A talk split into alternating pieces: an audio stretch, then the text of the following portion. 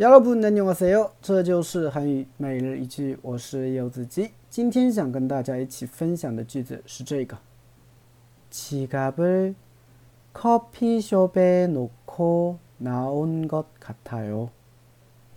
지갑을 커피숍에 놓고 나온 것 같아요. 지갑을 커피숍에 놓고 나온 것 같아요.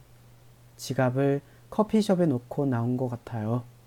我好像把钱包落在咖啡店了，啊，那现在年轻人聚会哈或者见面啊比较多的地方呢就是咖啡店了，啊，有的时候在咖啡店里面喝喝咖啡聊聊天，聊着聊着对吧？哎，可能就不小心会把钱包啊或者包啊或什么东西手机啊落在咖啡店对吧？哎，这个时候出门你意识到了，你就可以用上这句话了对吧？啊，对，지갑을커피숍에놓고나온것같아 요， 지갑을커피숍에놓고나온것같아 요。